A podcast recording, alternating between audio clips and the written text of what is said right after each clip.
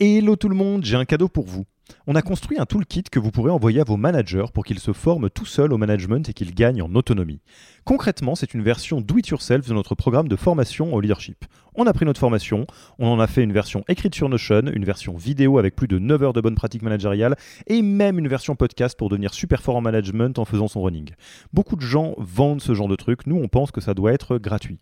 Pour avoir accès à tous ces bonus, il vous suffit d'aller sur www.yaniro.co slash bonus, B-O-N-U-S, et on ne vous demandera même pas votre email. Sur ce, je vous laisse avec l'épisode du jour.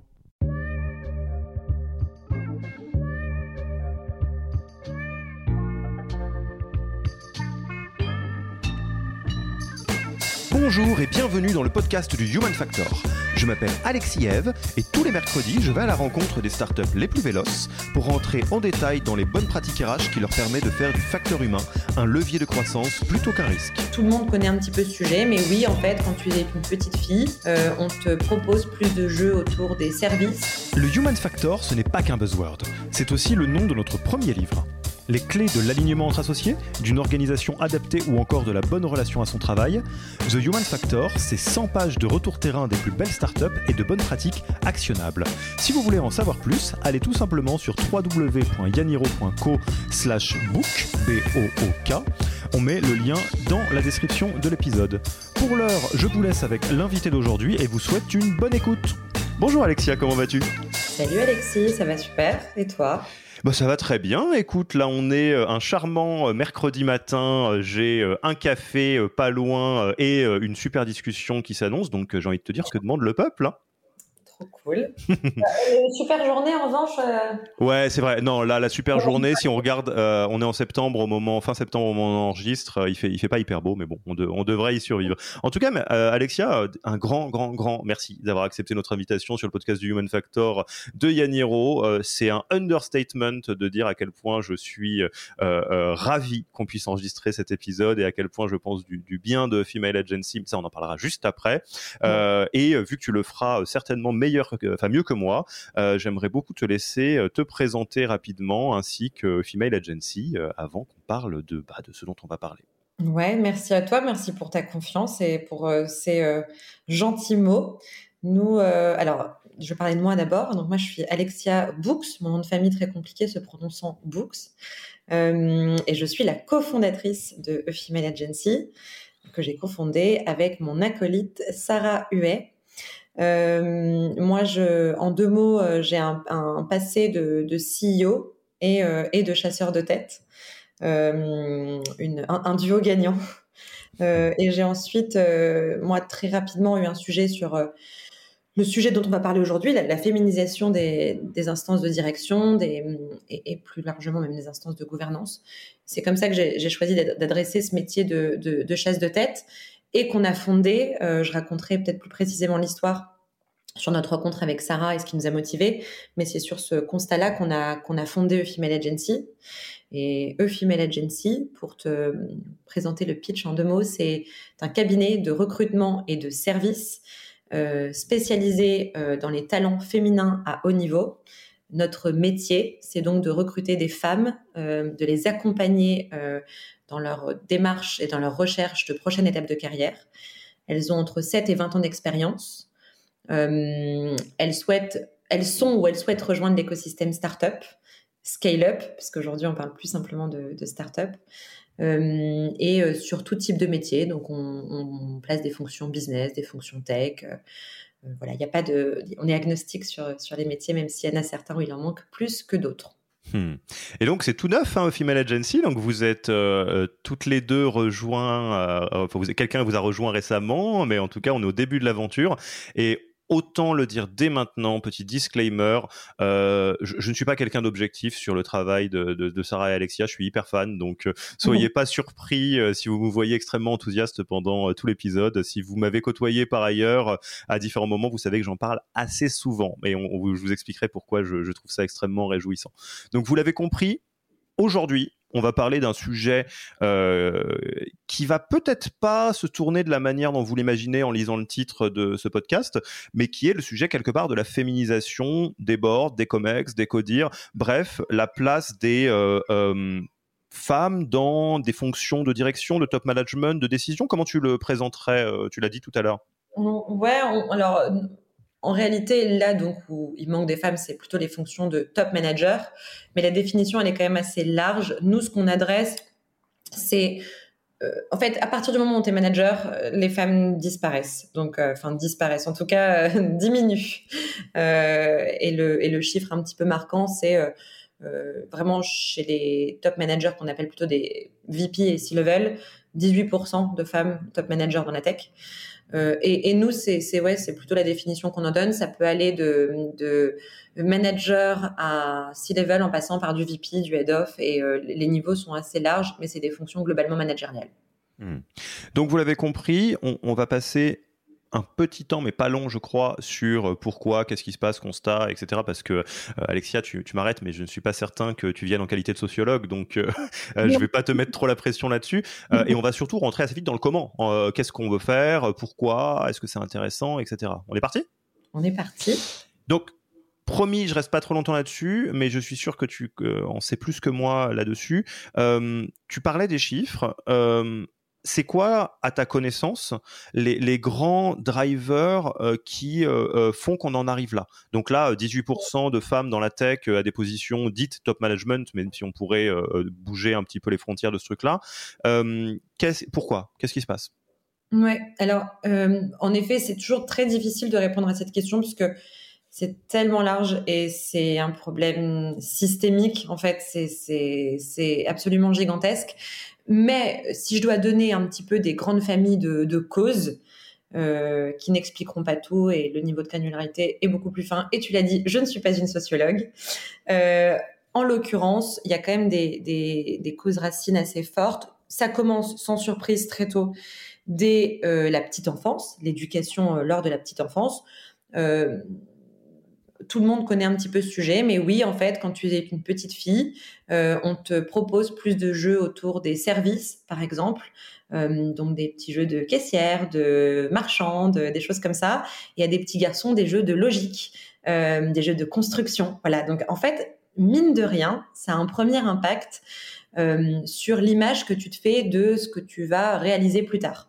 Et aussi dans les images que tu as, moi je j'ai beaucoup de mal avec ce terme de rôle modèle parce que je trouve qu'il est trop galvaudé, mais à la fois, il est très réel et, les modèles sont importants. Moi, quand j'étais petite fille, le modèle que j'avais euh, de la réussite d'un un, homme d'affaires, d'ailleurs, je le dis, tu vois, une, personne qui est chef d'entreprise, euh, c'était un homme, dans l'occurrence mon père, en costume, qui partait tous les matins bosser, tu vois.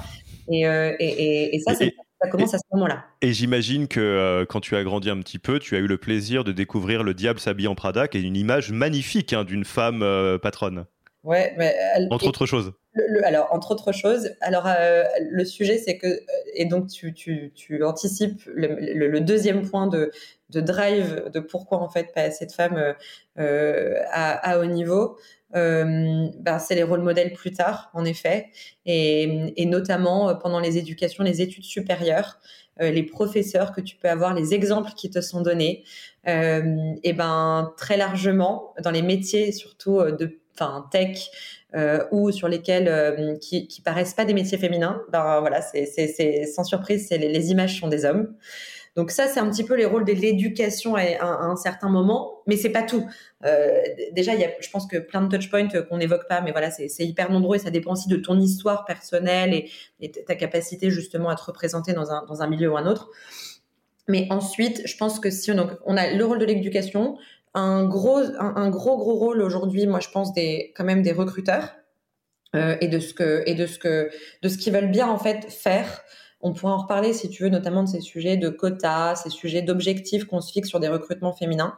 Mais si aujourd'hui, on a eu cette discussion il n'y a pas longtemps avec euh, une ex de chez, euh, une ex de chez Mazar, qui en fait a mené une étude parce qu'elle était passionnée du sujet sur si on veut recruter, avoir 50% de femmes associées dans le cabinet, comment on a comment on fait en fait. Et il fallait avoir 85% de pipe féminin. Donc tu imagines bien que les recruteurs, s'ils veulent recruter plus de femmes, il faut faire un extra effort qui est absolument gigantesque et qui est très difficile à faire. Enfin, moi, c'est pas, je suis pas là pour jeter des pierres, mais plutôt pour dire, euh, parce, parce qu'en fait, ce que tu veux, in fine, c'est recruter la bonne personne, le bon talent, celle qui va faire décoller ton business. Mais il se trouve que si tu veux quand même diversifier et en l'occurrence féminiser euh, ton COMEX, tu vas être obligé à un moment donné de t'appliquer un correctif et tu vas devoir avoir un rôle et, effacer certains biais que tu n'imagines même pas volontaires mais qui malheureusement sont trop, trop ancrés. Euh, quand tu es un chasseur sur LinkedIn, je n'ai plus le chiffre en tête, mais tu as genre 12% de chance de moins de cliquer sur un profil si c'est un profil euh, féminin qu'un profil masculin dans tes recherches. T'imagines? Mais... Donc euh, voilà, donc ça c'est une deuxième cause. Et, et, je pense que bah, après, évidemment, tu as le troisième sujet dont on pourra reparler aussi, mais qui est la parentalité et l'organisation de la parentalité dans la vie en général qui est franchement un gros impact et pèse très très très très très lourd euh, dans, dans, dans, dans l'accès euh, des femmes à des postes à haut niveau.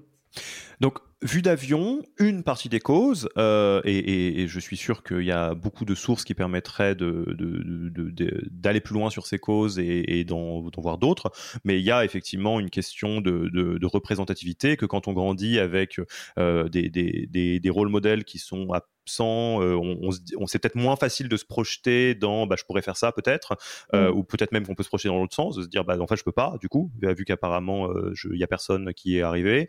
Il y a quelque chose qui est autour de, de, de biais inconscients, de, de, tout ce que crée ce système-là aussi, qui fait que on a peut-être des, des, informations, et là, voilà, je mets ma casquette de psychologue, parce que oui, c'est complètement comme ça que ça se passe, des, des, informations qui qui ne vont pas jusqu'à notre cerveau, mais qui pour autant dictent nos actions. Euh, c'est ce qu'on appelle voilà, les biens inconscients, c'est ça. C'est euh, euh vous allez jamais vous dire ah bah tiens pour ce poste Julie elle va être plus nulle que Arthur. Par contre, vous allez vous dire quelque chose du genre j'ai un meilleur feeling avec Arthur. Je pourrais, saurais pas te dire, mais il a l'air plus. Je saurais pas te dire bah, quand on commence à rentrer dans les saurais pas de dire, c'est probablement l'inconscient qui pilote et l'inconscient, euh, c'est pas fou, quoi. Ouais, et puis tu as aussi en plus, pour ajouter à ce que tu dis, tu as un espèce d'effet un peu cercle vicieux, et qui, mais qui est complètement naturel et légitime, c'est que en tant que personne, tu t'identifies et tu es, tu t'entends, tu t'identifies et tu es capable de, de travailler avec au quotidien, globalement, avec des personnes qui te ressemblent.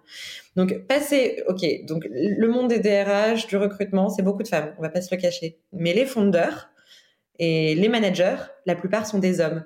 Donc, ils vont être de fait, sans même s'en rendre compte, comme tu dis, il y, a absolument pas. Moi, j'ai, j'ai jamais vu une personne aujourd'hui, j'ai pas rencontré une personne de mauvaise volonté encore dans cet écosystème. Hein.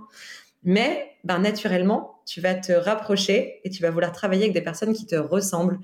Et le genre est un vrai sujet, en fait. Ouais, tout à fait. peut-être que je partage naturellement plus de choses avec Arthur qu'avec Julie et que euh, du coup, de manière totalement erronée, euh, je vais euh, imaginer que Arthur est plus compétent que Julie, alors que c'est pas le sujet. C'est juste une question de proximité, de genre notamment. Inconscient. Ouais. Inconscient. Et euh, le troisième, effectivement, la question de la parentalité sur laquelle on reviendra euh, euh, peut-être. Et tout ça, ça crée donc cet, cet, énorme écart, particulièrement élevé dans, dans, le milieu de la tech, de, de, de, de, répartition de genre aux, aux, positions de top management. Je vais poser la question parce que c'est important qu'on le prenne dans les deux sens. ne me jetez pas des pierres sur cette question. Je fais mon travail d'intervieweur. Pourquoi les, euh, des startups, qui sont donc des entreprises à but lucratif, devraient s'intéresser au fait de viser un 50-50 ou un pseudo 50-50. Entre guillemets, euh, au-delà du fait que c'est une question sociétale, qui est donc une question de société civile, euh, pourquoi est-ce que c'est important pour les startups? Je fais évidemment une question c'est pas provoque, mais hors sol, quoi, naïve un peu. Comment? C'est une question gros sabot. Non, c'est une question un peu débile, mais que je préfère poser version bateau le coup c'est une bonne question. Euh, non, c'est une bonne question. Et pour être tout à fait honnête, en fait, euh, c'est pas du tout absurde parce que c'est une question qui se pose encore. Donc, euh, par exemple, moi, je fais pas un métier d'évangélisation. Donc, je vais pas travailler avec des personnes qui font pas appel à moi, par exemple, parce qu'elles sont convaincues de ce sujet. Mais en effet, tu es obligé de, savoir répondre à cette question et, d'expliquer pourquoi, parce que c'est aussi une cause racine. Euh, tu as plusieurs choses déjà. Donc, bah, tu as un gros sujet de performance. Et je pense que c'est malheureusement et heureusement aussi le plus gros euh, argument euh, clé. Euh, un environnement qui n'est pas divers, qui n'est pas diversifié. Et donc, pas mix notamment, n'est pas performant, n'est pas aussi performant en tout cas. Parce que justement, on a eu ce point la semaine dernière, j'étais avec Sarah Benalel euh, sur un, événement de la mission French Tech et une jeune femme en RH me disait, moi, mon cofondeur, il me dit souvent, oui, de toute façon, on n'a pas de femmes et pourtant on explose tous nos, concurrents. alors que c'est cool le sujet des femmes, mais en fait, faut d'abord recruter des brutes, quoi. Ok, fine. Sauf que peut-être que tu serais encore plus une brute et que tu aurais encore plus de performance si tu avais de la mixité. Et, euh, et, le sujet se, se discute plus, puisqu'en fait, on a eu aujourd'hui des études assez nombreuses sur ce sujet euh, et, euh, et, assez claires et donc, enfin, assez indiscutables sur le fait que tu as jusqu'à 63% de, de performance supplémentaire lorsque tu as un environnement mix ou, et diversifié.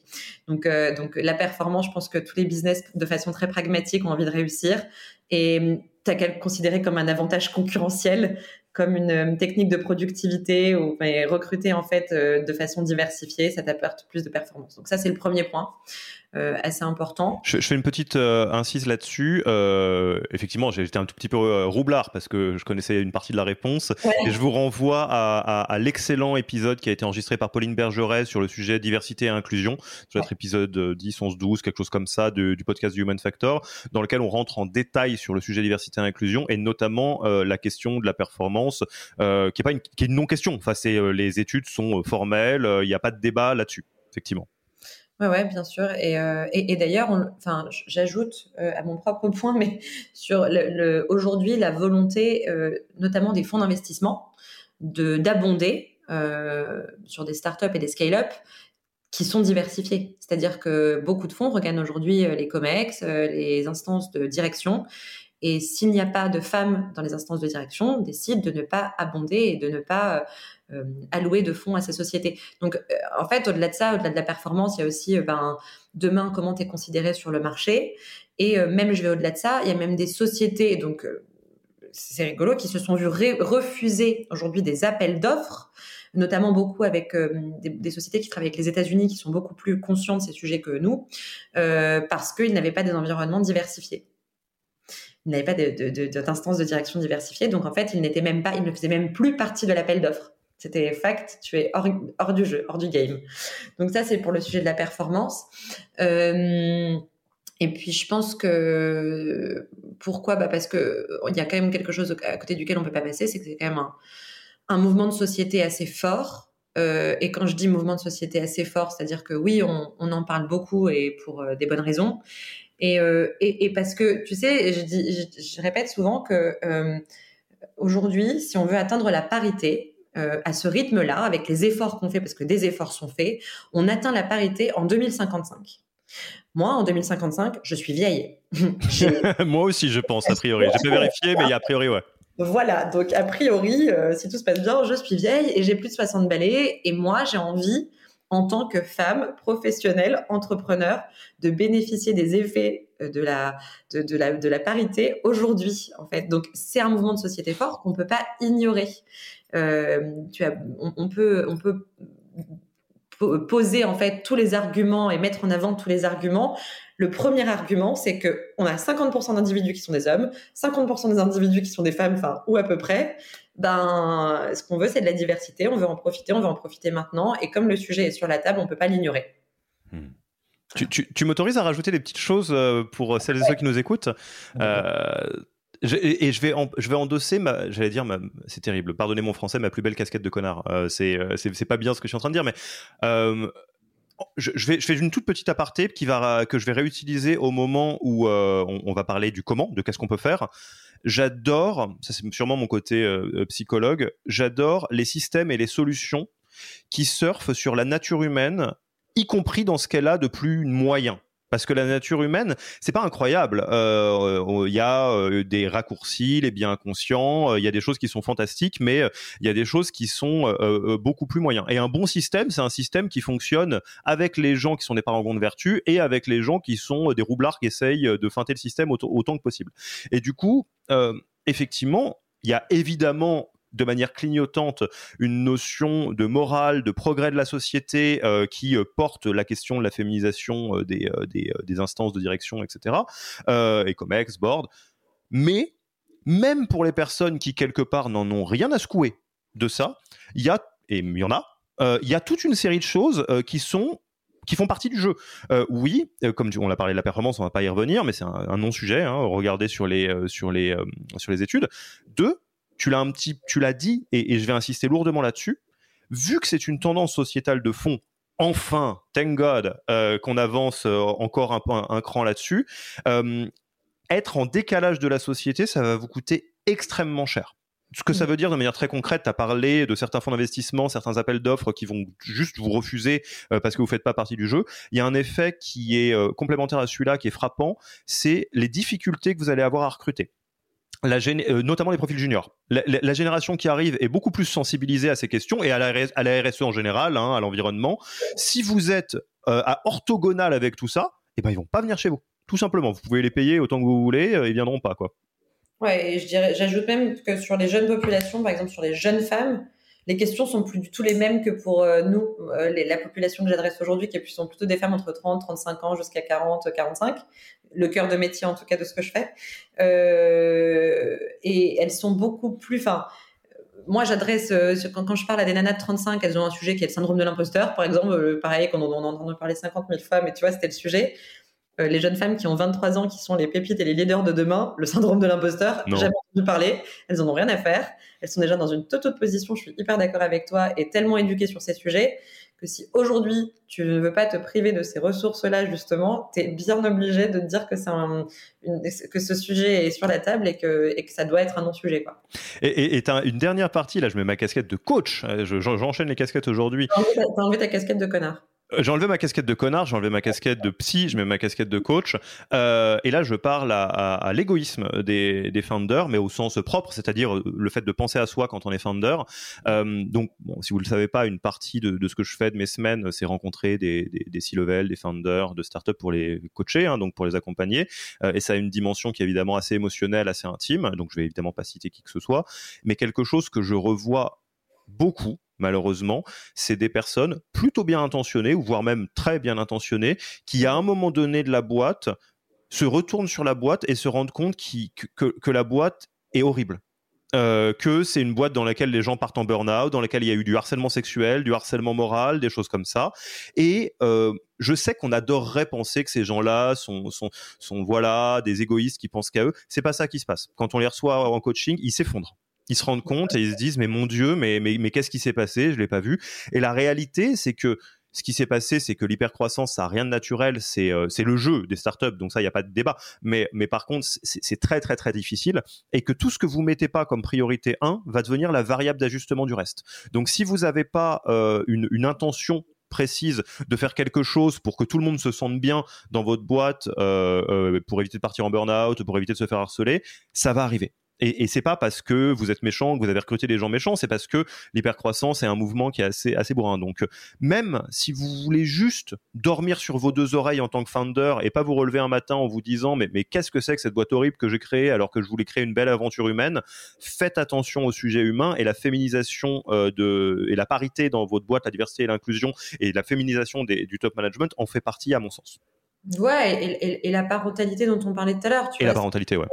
Euh, la startup, tu sais qu'il y a 50% des, nanas qui rejoignent l'écosystème qui à 35 ans se barrent de cet écosystème. Mais euh, en fait, c'est normal. Je, veux dire, euh, c'est un environnement. Enfin, c'est en fait c'est anormal justement. C'est un environnement assez assez anormal. ça provoque beaucoup de souffrance.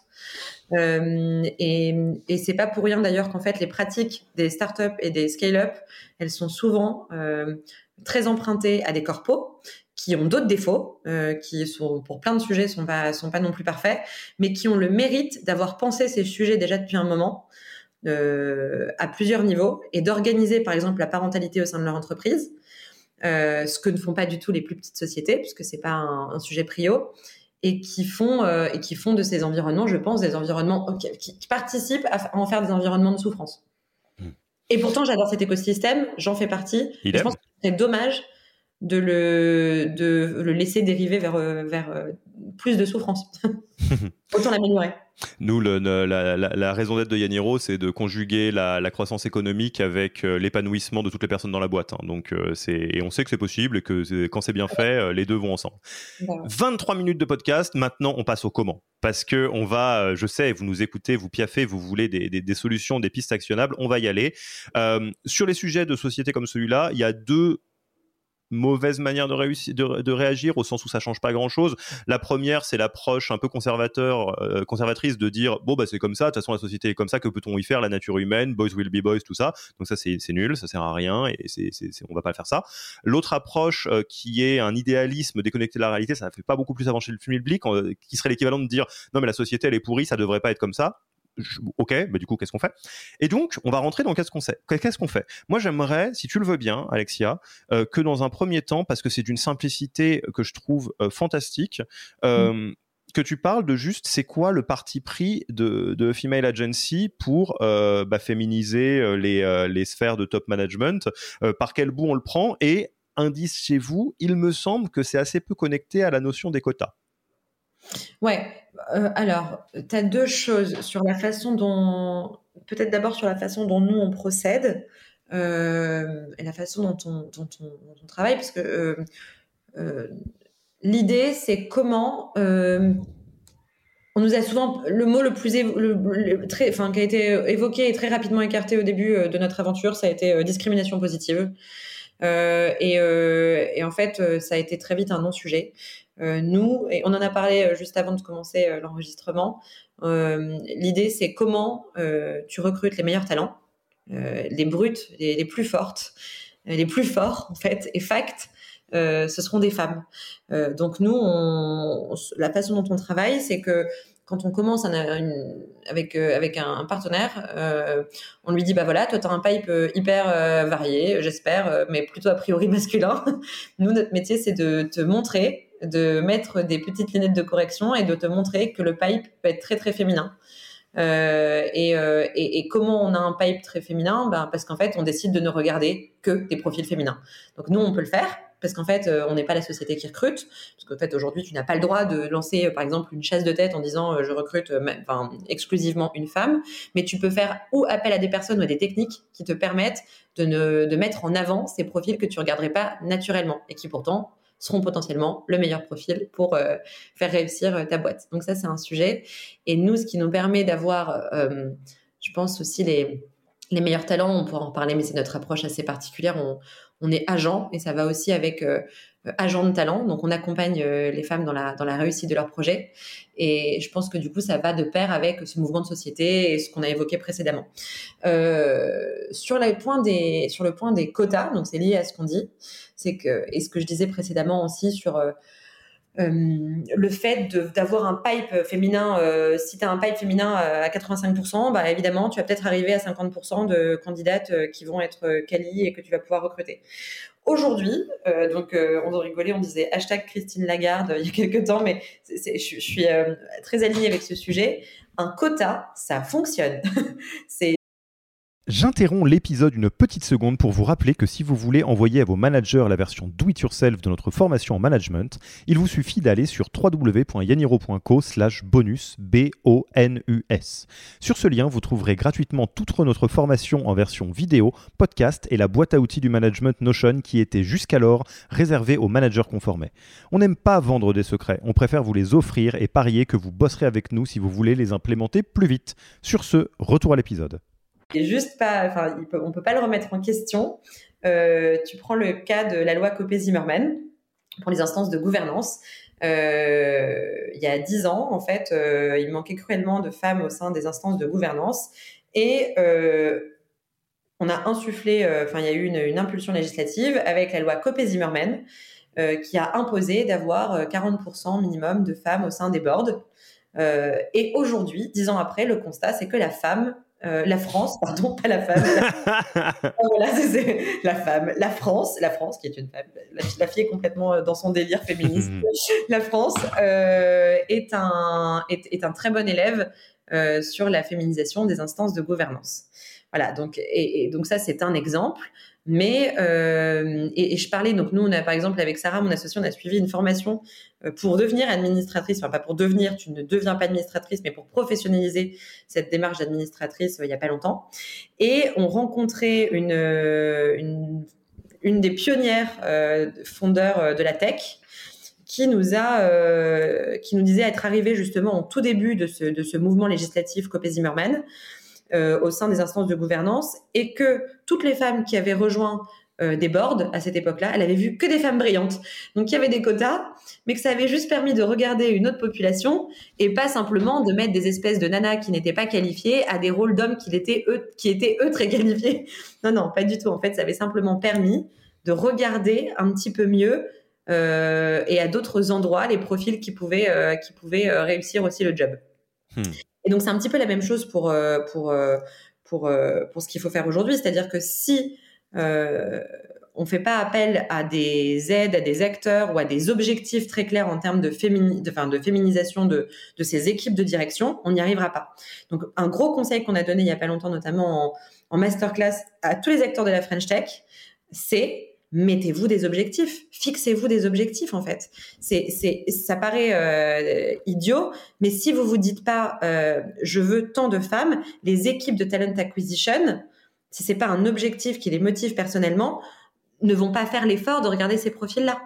Euh, et pourtant, ils existent. Donc, je pense que oui, les quotas et les objectifs. en tout cas, c'est pas que je pense, c'est que c'est fact, ça fonctionne, et que la question c'est comment on peut se l'appliquer à soi-même euh, dans son entreprise.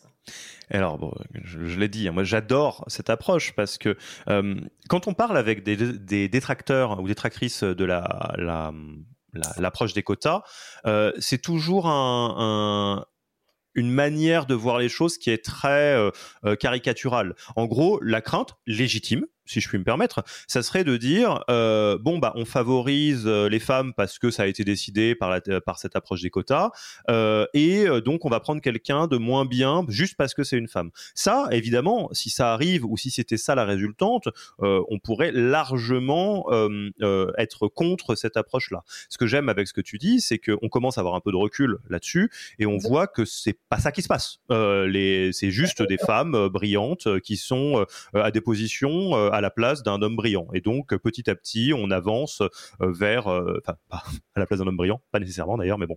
Euh, et donc, on avance petit à petit.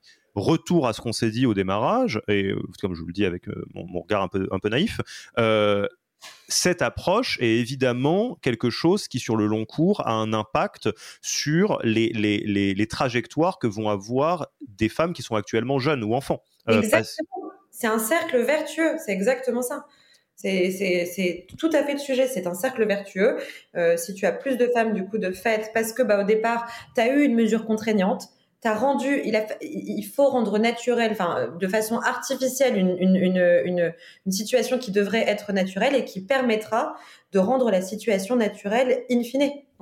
Exactement. Et ça, tu utilises le, bon mot. Euh, des personnes vont dire ouais, mais c'est artificiel. Oui, tout à fait, ça l'est. Mais voyez ça comme une béquille. C'est artificiel jusqu'à ce que ça devienne naturel. Mais on n'arrivera pas à la version naturelle euh, si on, on passe pas par ce chemin-là probablement. Et même donc sortons, c'est là où je suis hyper fan de l'approche euh, de, des quotas. Pensez au profil que vous êtes en train de recruter. Si vous êtes en train de recruter un top profil, probablement que c'est la galère. Parce que la guerre des talents, parce que tout ce qu'on connaît déjà, le milieu de la tech, tout le monde recrute les mêmes. Bon. vous avez un poste ouvert de, je sais pas, Chief Revenue Officer. OK. Évidemment que dans un monde où euh, vous auriez euh, 10 candidats hommes dans le vivier et une candidate femme et qu'on vous dirait euh, euh, théorie des quotas, donner le poste à la femme, il y a un truc qui va pas. parce que statistiquement, est-ce que ça va vraiment être la meilleure? Je sais pas, mais en tout cas, il y a un truc qui, qui, qui, est, qui est embêtant dans l'équation, et donc probablement vous serez pas incentivé à faire ça, et je peux pas tout à fait vous jeter la pierre. Et c'est là que Sarah et Alexia, c'est mortel ce qu'elles font. Ce qu'elles vont vous dire, si j'ai bien compris, c'est oui, mais on va prendre le problème un cran avant. Euh, débrouille-toi pour que dans ton vivier, t'aies euh, 10 mecs et 10 nanas. Et après que le meilleur gagne ou que la meilleure gagne. Et nous, le pari qu'on fait, c'est que ça sera une femme probablement, parce qu'on les, on les booste, on les fait bosser ensemble, etc. Ouais, parce qu'en fait, elles sont juste super fortes et moins regardées ou moins mises en avant, parce qu'elles ont des vies qui font que. Enfin, il y a mille raisons, mais en effet, il y a une vraie question de vivier au départ et de si ton vivier est plus féminisé, tu as plus de chances de recruter des femmes. Et encore une fois, il faut pas se mentir. C'est-à-dire que euh, demain, c'est ton rôle clé. Tu recrutes un CRO. Euh, tu as fait tous les efforts possibles et imaginables. il se trouve que ton talent, bah, c'est un mec. Bah, c'est un mec. Mais trop bien, en fait. Genre, Peu importe, ouais, à ce là Nous, en fait, on, veut que les boîtes, elles réussissent. On veut qu'elles recrutent les meilleurs, tu vois. Mais il se trouve que tu as quand même, si tu as fait l'effort, tu as aussi des grandes chances, en tout cas 50% de chances que ce soit une femme. Et si tu fais l'effort pour tout, ben, à un moment donné, tu vas voir, ça va, ça va quand même avoir un impact sur la parité dans ta boîte.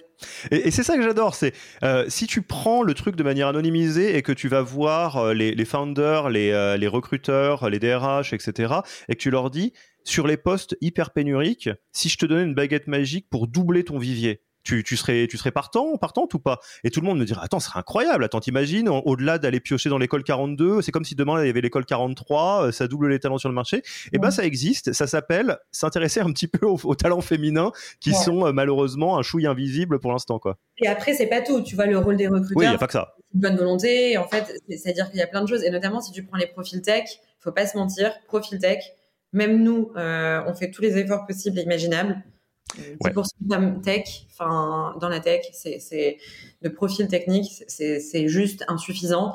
Et du coup, tu peux pas contenter tout le monde. Euh, c'est, enfin, il y a une ou une, une, boîte plus que les autres qui va capter parce que ils ont euh, euh ou euh, enfin un environnement qui est, qui est beaucoup plus attractif. Mais tout le monde ne va pas pouvoir avoir un environnement, euh, en tout cas des équipes tech très féminisées au vu de la pénurie de talents qu'il y a. Donc là, tu peux pas jeter la pierre et toujours utiliser cet argument non plus. Nous, on peut pas le faire. En revanche, euh, euh, nous, ben, l'idée, c'est d'apporter de la valeur, en tout cas, à ceux qui sont nos partenaires et nos clients. Et c'est comme ça que, en revanche, tu vas créer un cercle vertueux. C'est en, donnant la possibilité euh, à des jeunes femmes d'accéder très vite à ces plus grosses positions et en prenant le problème à la racine pour, in fine, avoir plus de femmes dans la tech. Mais ça, oui, il y, a quand même un sujet. Il y a un sujet pénurique.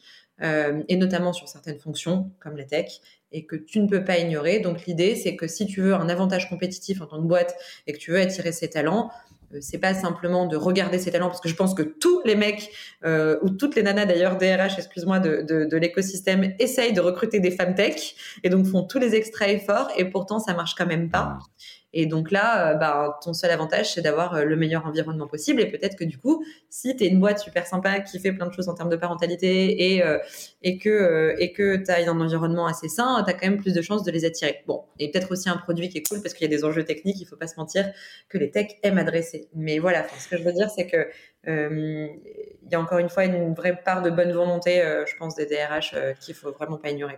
Et, ça, je, je vais pas c'est juste pour euh, renforcer ce point-là, y a un message de, plutôt de tendresse vis-à-vis de celles et ceux qui veulent bien faire le boulot et où des fois c'est difficile. Euh, si on dézoome, je veux dire la manière dont je me représente les choses un peu abstraitement, euh, la question c'est bien de travailler contre les inégalités, ou en tout cas, ou dans le cas de ce dont on est en train de se parler, de, de s'assurer que vous allez avoir les meilleurs talents, hein, et il s'avère qu'elles seront hommes et femmes. c'est pas de viser un 50-50 parce que potentiellement, enfin, les différences euh, innées hommes-femmes existent de toute façon. Comment elles se manifestent de manière concrète, c'est très difficile de le savoir parce que la part sociétale est énorme à l'heure actuelle. On n'est pas femme, on le devient, c'est pareil pour les hommes. Euh, mais on pourrait imaginer que quelque part euh, écrit dans un euh, grand livre euh, qui nous est inconnu, il y a les vrais chiffres du genre bah, les métiers techniques, il y a plutôt X% de femmes qui sont enclines à faire ça, X% d'hommes, et pareil pour n'importe quel métier. et évidemment, ça serait se, ruiner la santé que d'essayer de créer un 50-50 dans des métiers dans lesquels la nature au démarrage, ou en tout cas l'évolution naturelle, n'amène pas vraiment vers ça. Ceci étant, là, on n'est pas là. On est au stade où il y a des inégalités qui sont tellement prononcées que même des femmes qui seraient enclines euh, à des métiers tech vont peut-être se retrouver découragées sur le chemin en se disant, bah, de toute façon, des femmes CTO, il y en a pas, et puis c'est des milieux hyper masculins, et puis on cherche des ninjas du code, euh, donc qu'est-ce que je vais aller faire là-dedans? Donc c'est bien sur cette partie-là que les efforts euh, peuvent faire une grosse différence. Mais ne vous flagellez pas si vous n'êtes pas à 50-50 surtout, parce que c'est probablement ingérable. Je sais pas ce que tu en penses, Alexia. Ouais, ouais, le tout, je pense que c'est vraiment en fait d'avoir de la il faut en être conscient, il faut avoir de la bonne volonté. On peut pas, nous, d'ailleurs, enfin, l'approche c'est toujours la même. C'est comment tu as les meilleurs candidats. Et fact, il se trouve qu'on se le dit, euh, tu vois, on se l'est répété, mais fact, nous, on pense que ça peut être et que ça a de grandes chances d'être une femme. Mais tu t'es obligé de, non, non, encore une fois, ouais, pas de, pas de, pas de blame, pas de shame. Euh, et, je pense qu'en plus, on en parlait aussi en début de conversation. Aujourd'hui, on parle de ça, notamment nous en France ou en Europe. Euh, si tu prends le Canada et les États-Unis, qui sont des des pays beaucoup plus avancés sur ces euh, questions euh, de diversité en général et beaucoup plus ouvertes. le problème, et sur des nouvelles générations aussi, le problème, il est plus le même. On est à l'étape d'après. Et, donc, du coup, ne, pas, déjà se flageller sur ce qu'on fait aujourd'hui, faire juste au mieux et, mettre toutes les chances de son côté, je pense, pour apporter à sa boîte de la performance euh, qui passe par la mixité notamment. Hmm. Donc, on, a, on est dans les, les, comment on fait ça. Étape 1, comment féminiser euh, la French Tech Très simplement, on féminise son pipe ou on va chercher les pipes de femmes talentueuses. Euh, moi, je, je, peux le dire, Alexia, elle le dira pas par, par pudeur, mais à contacter Female Agency, évidemment, c'est celles qui le font le mieux à l'heure où on se parle. mais il y a d'autres choses qu'on peut faire parce que là, on a, on, a quelque part remis une forme d'équilibre de, en amont, mais euh, les choses peuvent, euh, euh, entre guillemets, se compliquer sur le chemin. On a parlé des biens inconscients. Donc, de manière très concrète, que peuvent faire les founders, les DRH, les managers, toutes les personnes du système French Tech qui vont mécaniquement avoir un impact sur le recrutement, l'onboarding et, la position des, bah, des, hommes et des femmes qui rejoignent l'aventure? Ouais. alors, tu as beaucoup d'éléments de réponse. Euh, par quoi je commence? Je réfléchis en même temps. Je, pense qu'il y a. Alors, je pense qu'il y a plusieurs choses. Déjà, au-delà de ce qu'on s'est dit là, sur l'effort des, du niveau du dessus, des CEO, des DRH, euh, en tant que fondeur, tu es quand même responsable de l'image de ta société. Euh, ça veut pas dire que, enfin, en fait, tu es focus sur ton business, c'est ce qui compte, mais tu es quand même responsable à un moment donné euh, d'avoir un environnement plus ou moins inclusif, plus ou moins euh, euh ouvert euh, sur, euh, par exemple, les questions de parentalité dont on parlait tout à l'heure. Et du coup, ça ne peut venir qu'à ce niveau-là, c'est-à-dire que si au niveau fondeur euh, déjà c'est pas incarné et que t'as pas envie de faire un effort, c'est pas juste euh, ton DRH qui peut prendre le sujet à bras le corps et euh, se dire je vais régler le problème quoi. donc je pense qu'il y a déjà une, sensibilité du côté du fondeur à, à développer et, et, se rendre compte que en fait c'est un petit écosystème. je pense que la réputation notamment elle va très vite. Et nous, ça, nous arrive très souvent. Et, quand je dis fondeur, je parle de fondeurs hommes et femmes. Hein. Je parle pas de fondeurs mâle blanc. Enfin, moi, c'est pas du tout mon truc euh, de dire ça. Non, non, il y a des fondeurs femmes qui ont aussi des images de crottes. En fait, il faut faut pas se mentir. Et parfois, nous, on a des candidates qui refusent d'aller passer des entretiens dans les boîtes en nous disant ah non, pas possible quoi image euh, horrible, euh, ils font aucun effort sur euh, aucun des sujets. Enfin, c'est pas un environnement très très cool, quoi. Donc, j'ai pas envie d'y bosser. Au-delà d'utiliser des mots comme environnement bienveillant et tout ce que tu veux, c'est juste, c'est pas cool. C'est juste, c'est pas cool. J'ai pas envie et j'ai pas envie de mettre en souffrance au quotidien. Enfin, on a aussi un, un, mouvement de société qui va avec ça, qui est que les gens ne veulent plus être dans des environnements qui les font souffrir. Je pense que c'est hommes ou femmes, on essaye quand même d'être dans des environnements plus sains. On a une tendance euh, générale, euh, c'est pour ça que tu fais euh, ton métier, Alexis, au bien-être, à l'équilibre professionnel et personnel. Voilà, donc, donc je pense que ça, c'est un, un, c'est un premier sujet. après, les DRH, évidemment, d'un point de vue terrain, ils sont garants des actions qu'ils font pour attirer, pour recruter, pour retenir les talents. Euh, et euh, le retenir les talents est aussi hyper important. Et après, tu as le dernier niveau qui serait plutôt les managers. Euh, euh, sur le terrain, si tu ne formes pas tes managers et si eux-mêmes ne sont pas conscients des outils qu'ils peuvent utiliser ou de comment ils font, et pour aussi eux, pour parce que souvent ils recrutent hein, les opérationnels, les ops, et, mais, ils font aussi grandir en compétences. Ils sont, ils sont en fait la première ligne de l'environnement qui est vécu par euh, le salarié dans l'entreprise. Donc sur le terrain, la formation notamment est un gros sujet. Euh, et la responsabilité des managers est élevée. Et très souvent, les managers, c'est simplement des opérationnels à qui euh, qui n'ont pas du tout envie de se poser la question de, de ça, de quel, dans quel environnement ils font travailler, mais plutôt j'ai des objectifs à réaliser. comment je les réalise? Euh, et le reste, bah, c'est accessoire, puisqu'en fait, j'ai des équipes RH qui s'occupent du bien-être euh, dans l'entreprise. Mais non, en fait, au quotidien, euh, la réalité, elle est vécue parce que je travaille avec des équipes. Donc voilà, il y a un vrai sujet aussi sur le terrain de, formation et de, ça se ressent, ça doit se ressentir en fait à tous les niveaux. Et, 100% aligné évidemment. Et deux petits mots sur euh, Founder et, formation des managers. Les, founders, en fait, ce qui, ce est, pas forcément simple, et euh, je vous jette pas la pierre parce que je pense qu'Alexia non plus, parce que c'est hyper dur hein, le job de founder, hein, euh, homme, femme, de toute façon c'est des métiers qui sont super compliqués. mais par contre, la responsabilité sociétale des entreprises, ça commence dans vos chaussures à vous. et, ce que je vois, toujours pareil, hein, parce que pas mal exposé à des founders, qui se passe souvent, encore une fois, hein, j'ai vu très très peu de gens qui sont mal intentionnés. Par contre, j'ai vu des personnes qui ne se posent pas la question et quand la question ne se pose pas, les réponses se trouvent euh, indépendamment de leur volonté à elles ou eux. Et, euh, du coup, euh, si vous ne, quand vous êtes dans une position de founder, si vous ne prenez pas conscience du fait que tous vos employés vous regardent, et qu'ils essayent de, comprendre ce qu'ils doivent faire, ce qu'elles doivent faire en vous regardant vous. Euh, et que du coup, ce sur quoi vous prenez position a de l'importance et ce sur quoi vous ne prenez pas position va laisser un blanc. Euh, bah, mécaniquement, vous vous, vous, coupez d'une partie de votre responsabilité de founder euh, qui va vous rattraper. Moi, je vous donne un, exemple. je vais être honnête, je, ne sais pas tous les temps les aboutissants, mais ça m'avait vraiment impressionné à l'époque. Euh, j'avais suivi une table ronde du Galion euh, sur le gender agreement euh, et le, il y avait entre autres Jérémy de Welcome to the Jungle et la, la, une des politiques RH de Welcome to the Jungle qui était portée par Jérémy, qu'il avait réexpliqué haut et fort, donc Jérémy, un des de Welcome to the Jungle, c'était nous, on a une politique extrêmement stricte de tolérance zéro sur le sexisme. Qu'est-ce que ça veut dire? Ça veut dire qu'une manifestation de sexisme, même un peu, même une petite blague, même machin, c'est dehors. Ça, quand on le dit haut et fort, voilà, là on prend position.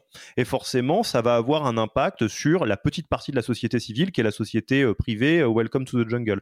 Mais quand on parle de, du rôle des founders, en tout cas moi c'est ça que j'entends, c'est euh, pas forcément de prendre position de manière militante, ça c'est encore un autre sujet, encore que si vous voulez le faire, faites-le. Mais en tout cas, vous assurez que ce qui se passe dans la petite société qu'est votre entreprise est représentatif de ce qui vous semble être le progrès social vers lequel on doit aller et donc de prendre position pour ça. Et euh, formation des managers, je vais pas aller beaucoup plus loin. Oui, les managers ont un rôle énorme euh, dans ce qui va se passer dans votre boîte et euh, souvent c'est les excellents opérationnels qui à, qui à qui le management tombe dessus. Donc formez-les, facilitez-vous la vie quoi et leur vie à eux. Ouais, et encore une fois en plus ces fondeurs moi, je me considère comme une fondeur d'entreprise, tu vois. Ouais, tout à fait me considère comme fondeur et je vais avoir d'autres sujets. Par exemple, moi, potentiellement, mon, mon sujet, ça va être diversifié parce que tout le monde me dit Tu vas recruter que des femmes alors, je Female Agency? Je vais recruter des mecs, il n'y a pas de souci.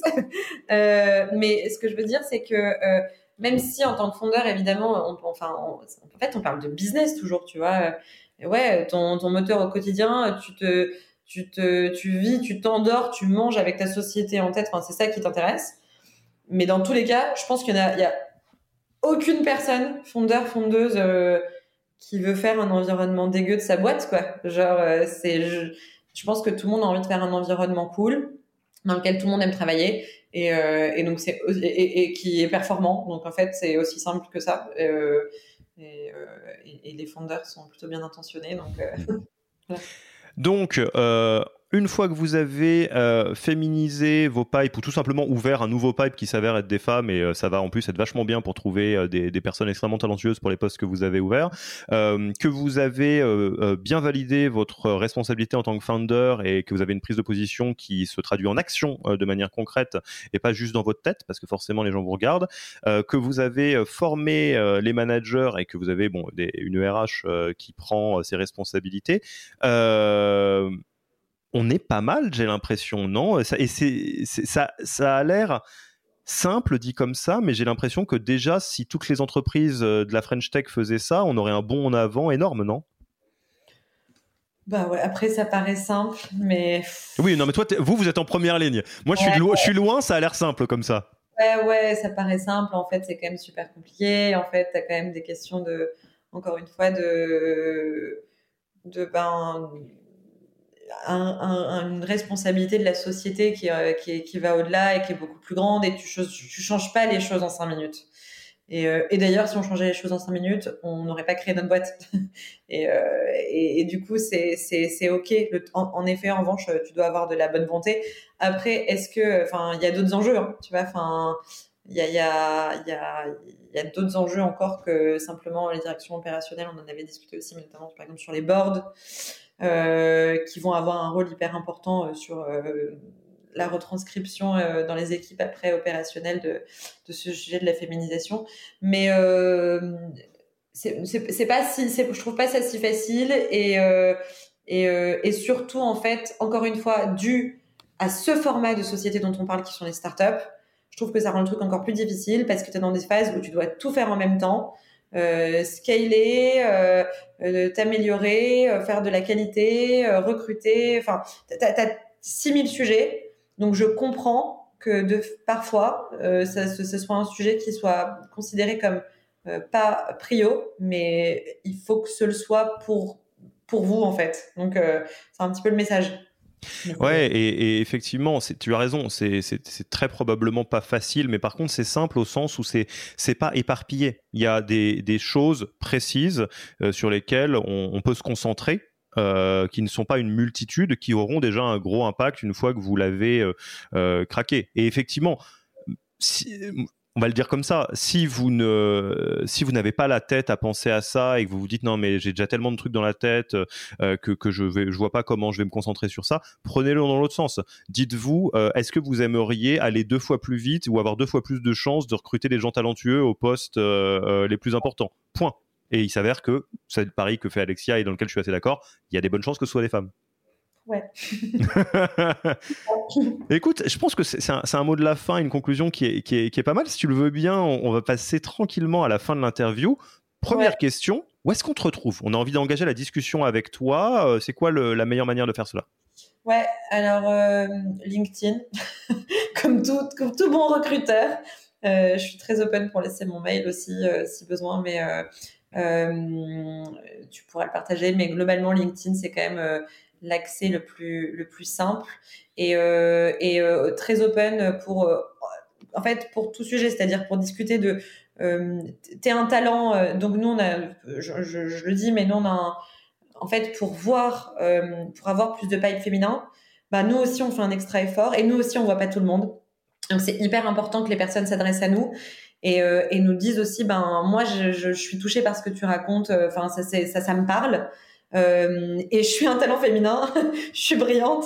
Comment euh, comment comment tu m'aides quoi? Donc euh, nous on est que ce soit côté talent, que ce soit côté boîte, un DRH qui voudrait des conseils pratiques et notamment des conseils pratiques d'autres clients avec lesquels on travaille, un CEO qui voudrait en parler et se décomplexer aussi un peu sur le sujet parce qu'il y a un gros sujet de de complexe de parler de ces sujets euh, de féminisation parce que t'es pas une femme et que t'as pas la légitimité et que euh, et que du coup tu te dis j'ai pas le droit. Bah si t'as le droit il y a pas de souci. Vas-y prends la parole.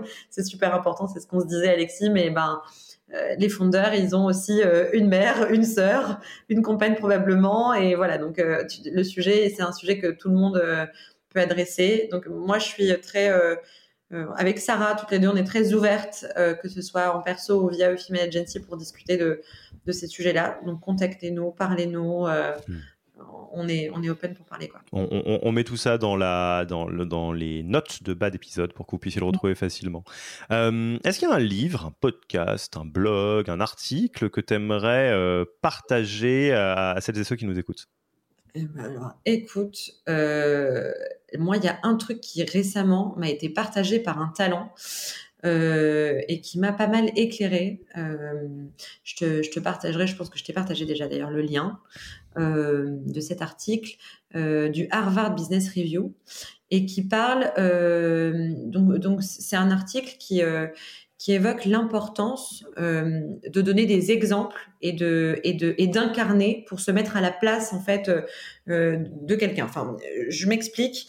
Euh, Aujourd'hui, si tu veux justement évangéliser sur ce sujet euh, de la féminisation de l'écosystème, euh, enfin des écosystèmes en général, euh, la diversification professionnelle et voilà, t'es obligé de donner l'exemple de quelqu'un et de l'incarner par une personne qui va prendre la parole sur ce sujet. On a fait récemment euh, un, une masterclass chez Conto où j'ai invité euh, une personne euh, que j'aime beaucoup qui est la chief of staff de Criteo. Et elle elle a un parcours particulier euh, voilà. Elle a sa carrière de de chief of staff de ses dernières années chez Criteo. Elle est aussi maman elle a une vie perso enfin voilà. Et le fait qu'elle parle et prenne la parole je pense qu'à la fin de la conférence de la masterclass homme ou femme tous étaient convaincus et embarqués. Parce que euh, parce que l'exemple euh, tu, peux il y a, l'empathie qui se crée. C'est vraiment l'importance de l'empathie euh, quand tu vas entendre parler quelqu'un. Et, du coup quand tu vas aller raconter l'histoire aussi et que tu vas toi-même être dans cette évangélisation aller raconter l'histoire à un copain un collègue à la famille tu vas avoir un exemple concret que tu vas pouvoir donner et dire tu vois, il y a cette personne euh, qui s'appelle euh, Marthe qui a pris la parole euh, durant cette masterclass et elle a un parcours ultra particulier, il lui est arrivé ça et ça et ça. Il faut créer l'empathie et donner des exemples nombreux, que souvent je me dis que je fais pas assez, mais l'exemple est important pour convaincre. Voilà. Et, et, moi, ça, et donc cet article est, très bien écrit euh, et euh, mieux que ce que je viens de le raconter en tout cas. il n'y a pas de souci, il est là pour ça. Il sera lui aussi dans les notes de bas d'épisode. Mais euh, du coup, très cool. ça m'a éclairé et c'est justement, tu vois, l'importance de. Nous, bah, mon exemple, ça a été la personne avec laquelle je j'ai travaillé. Enfin, mon, plus grand, mon plus grand exemple, et parce que je baigne dedans, c'est les talents que j'accompagne en général. Tu vois, les talents qu'on accompagne, euh, ben, nous, évidemment, on est encore plus convaincus euh, de ces sujets parce qu'on les vit au quotidien et que quand tu es très éloigné de ce sujet, on parlait tout à l'heure des fondeurs, ou, euh, enfin, tu vois, dont la réalité est peut-être très différente, ben ouais, c'est normal si tu n'as pas d'exemple et que tu vis pas la situation. donc, ben, embarquer les gens, quoi. Donner des exemples. C'est bien noté. Et enfin, tu, connais notre, euh, notre tradition de passage de micro dans, dans ce podcast. Tu en es toi-même issu. Euh, et, on essayait de réfléchir si c'est Sarah qui, qui, nous a mis en relation. C'est possible. Hein. Ça ressemblerait à Sarah de Conto. Donc, euh, si c'est le cas, Sarah, je te remercie beaucoup. mon acolyte sur les sujets, on en a parlé. C'est vraiment, on, a, on, a, une vision très vraiment commune, je pense, de, de la façon dont on, on adresse ce sujet. Et donc, c'est bien possible. Donc, dans le doute, si c'est Sarah Benalel, euh, je, je, te remercie beaucoup, Sarah. Euh, et donc, toi, à qui est-ce que tu passes le micro? Tu es à ma place, tu invites qui? Ouais, et ben moi, j'aimerais inviter euh, Manon Saletas, qui est la DRH de Bodyguard, une boîte de cyber qui lutte contre le cyberbullying. Donc, déjà, je trouve que la boîte est ouf. Et le sujet est, est top. Ils ont une culture c'est une petite boîte, mais ce que je trouve très fort, c'est qu'ils ont une culture de boîte que, je trouve déjà très forte. Euh, alors que alors que beaucoup de boîtes euh, arrivent à 80-100 personnes et se cherchent encore et n'ont pas d'identité. Euh, et je pense que c'est très lié aussi aux personnes qui l'incarnent, dont Manon, que ce soit fondeur, general manager, voilà. Mais Manon évidemment est le réceptacle de ça en tant que DRH. Et donc Manon Saletas, DRH de Bodyguard, qui est aussi notre notre partenaire, notre client, euh, chez qui on a, recruté deux femmes brillantes, CFO et Head of Product, et qui est franchement euh, euh, véritablement concernée par le sujet de la féminisation de l'écosystème et qui en général, je trouve, fait son métier avec beaucoup de beaucoup d'humilité et beaucoup d'authenticité. Voilà, ce qui est important. Écoute Manon, euh, Manon, on se connaît déjà parce qu'il s'avère que, que, nous, nous, nous, formons des managers de chez Bodyguard dans la formation donc de, de Yaniro. Euh, et ben je serais ravi euh, de te proposer euh, de passer côté micro cette fois-ci sur les bons conseils euh, d'Alexia. ne t'inquiète pas, ça va super bien se passer. Je pense que ça va être génial. Je ne sais pas encore de quoi on va parler, mais j'ai j'ai très très hâte parce que ça, ça sera. C'est vrai que Bodyguard est une boîte mortelle et que Manon est formidable aussi. Donc je suis ravi qu'on puisse faire un épisode ensemble. Si tu es d'accord, évidemment tu as un sujet avec, avec Manon, c'est que Bodyguard, c'est une boîte qui est based à Nice. Et, euh, et, ils ont quand même un vrai sujet sur euh, eux. Ils attirent des talents qui sont euh, donc ils ont plusieurs bureaux. Tu peux aussi être à Paris et à Marseille, mais ils sont quand même à Nice. Et, ils ont des personnes absolument incroyables qui sont basées à Nice. Donc il y a quand même un gros sujet autour de ces politiques aujourd'hui. Je trouve que c'est très controversé et, pas du tout clair. Ces sujets de remote policy. Est-ce que tu es full remote? Est-ce que tu es hybride Quel impact ça a sur la culture de ton entreprise? Je crois que tu avais quand même déjà parlé du sujet. Ouais, euh, mais ça fait partie des sujets sur lesquels le faire sur plusieurs angles n'est pas idiot. Hein.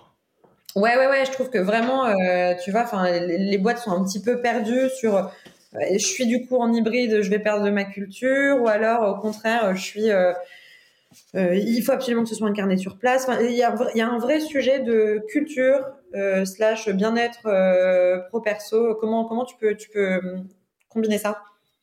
Pas mal. Eh ben, écoute, Manon, euh, Alexia euh, laisse. Euh, hein ouais, en plus à fond. Alexia laisse le casque, le micro. Tu n'as qu'à les prendre. Tu, tu es la bienvenue. Alexia, c'était un, plaisir. Bah, déjà, en ce qui me concerne, de, passer la matinée à tes côtés. c'était, j'ai adoré donc pouvoir aborder toutes ces questions avec toi, t'entendre et puis pouvoir le partager au plus grand nombre. et puis, et puis voilà. Moi, je te, il me reste plus qu'à te dire à très vite, je l'espère. Te remercie encore pour ton temps et puis à souhaiter une belle route à Female Agency qu'on a, j'imagine bien, pas fini d'entendre. Merci beaucoup Alexis, merci à toi de m'avoir reçu au micro ce matin de Yaniro. à la prochaine.